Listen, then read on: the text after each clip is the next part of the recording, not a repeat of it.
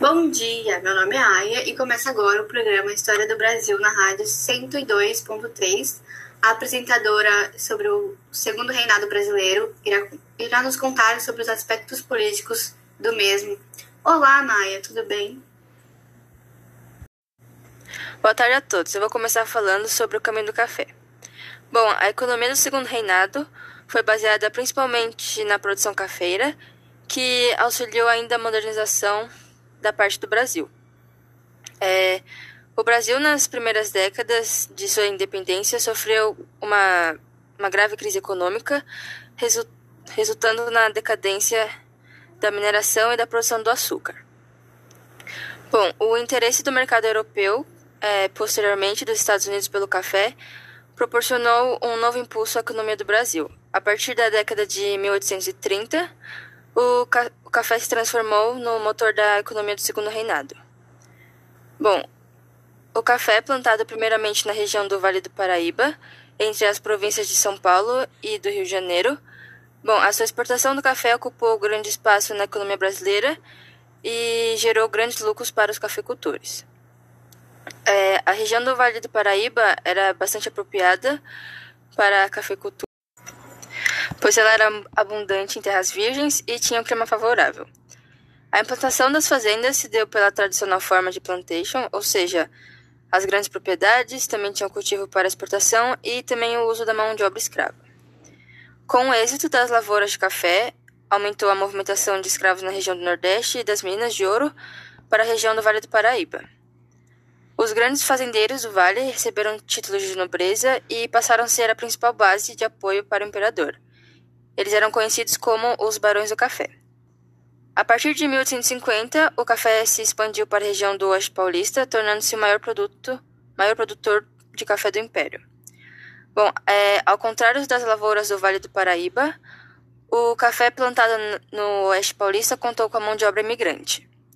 O café passou a ser cultivado em São Paulo devido ao esgotamento do solo do Rio de Janeiro, pois sua produção era extensiva e não mecanizada.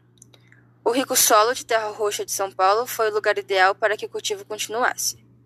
Assim, a forma de produção do Oeste Paulista e do Vale era bastante semelhante no começo. O que acabou levando a cafeicultura para o Oeste foi essencialmente a disponibilidade de terras, que permitiu uma maior expansão dos plantios, também praticados de forma extensiva.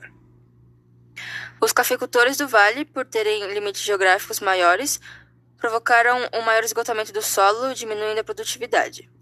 As condições do solo e clima eram bem propícias para, para o café em São Paulo, onde a plantação chegava a ter cinco anos a mais de produtividade do que em outras regiões.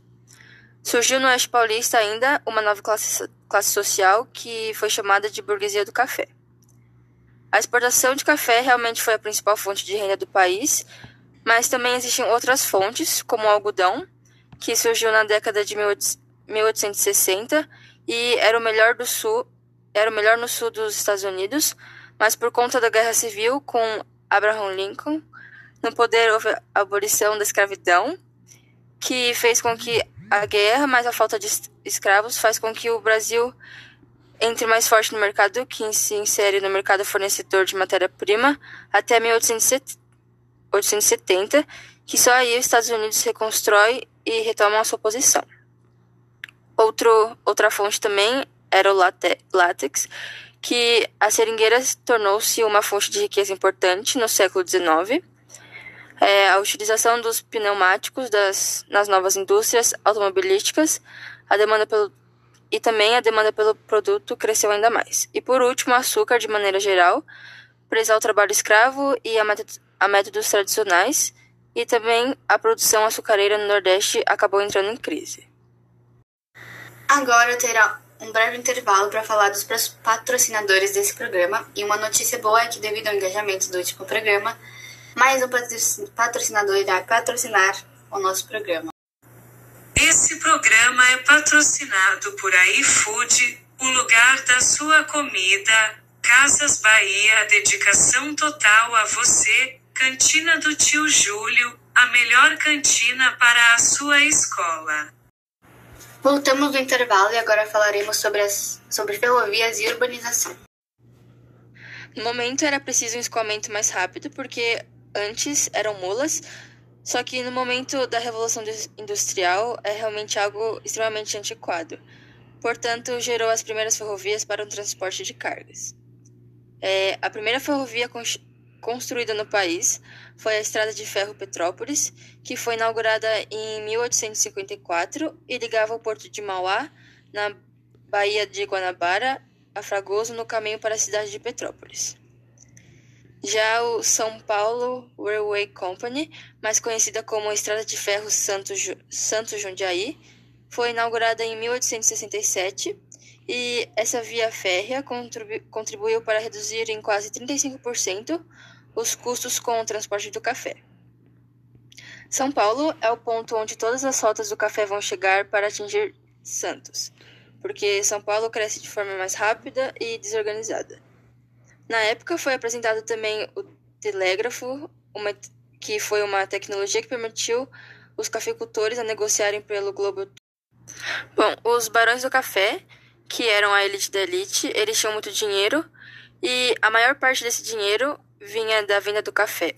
Com isso, eles começam a investir em indústrias e também querem viver no luxo e no conforto.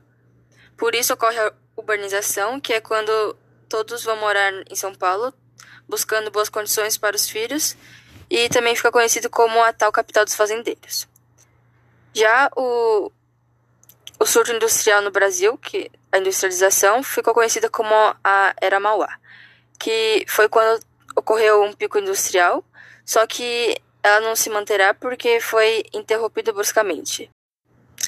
Na Era Mauá é, ocorre a renovação dos tratados com os ingleses, onde os produtos ingleses poderiam entrar no Brasil com apenas 15% das taxas tributárias, que foi do ano de 1827 a 1842. Depois, ocorreu a, a tarifa Alves Branco, que era assim, mesma, é, o mesmo acordo com os ingleses, porém entram com 30 a 60% de taxas. E os produtos nacionais acabavam concorrendo com os ingleses e por isso precisavam de um investimento. Já em 1850 surgiu a Lei, Lei Eusébio de Queiroz, que fez com que a economia caísse um pouco, porque gerava muitos lucros essa venda internacional de escravos. E quem investia nisso teve várias complicações, como o desvio de investimentos. É, o surto de industrialização, verificado durante o Segundo Reinado, teve como um de seus principais personagens o Irineu Evangelista de Souza, mais conhecido como Barão de Mauá. E ele decidiu investir em companhias ferroviárias, é, em trens, companhia de telégrafos, que foi que é a conexão submarina para a comunicação entre o Atlântico, é, o estaleiro, que foi a construção de navios, e a iluminação a gás. É, o Brasil muda novamente a política tributária, abandona o protecionismo alfandegário e também adota o livre-cambismo, que introduz novas taxas, como a tarifa Silva Ferraz, que reduz as taxas de importação e, com isso, a população compra, compra agora mais produtos internacionais. Assim, a economia do Brasil cai e só se recupera no contexto do século XX, no início da República, Velha. Muito obrigada pelo seu tempo, Naya. Obrigada aos ouvintes da rádio. Amanhã estaremos de volta no mesmo horário.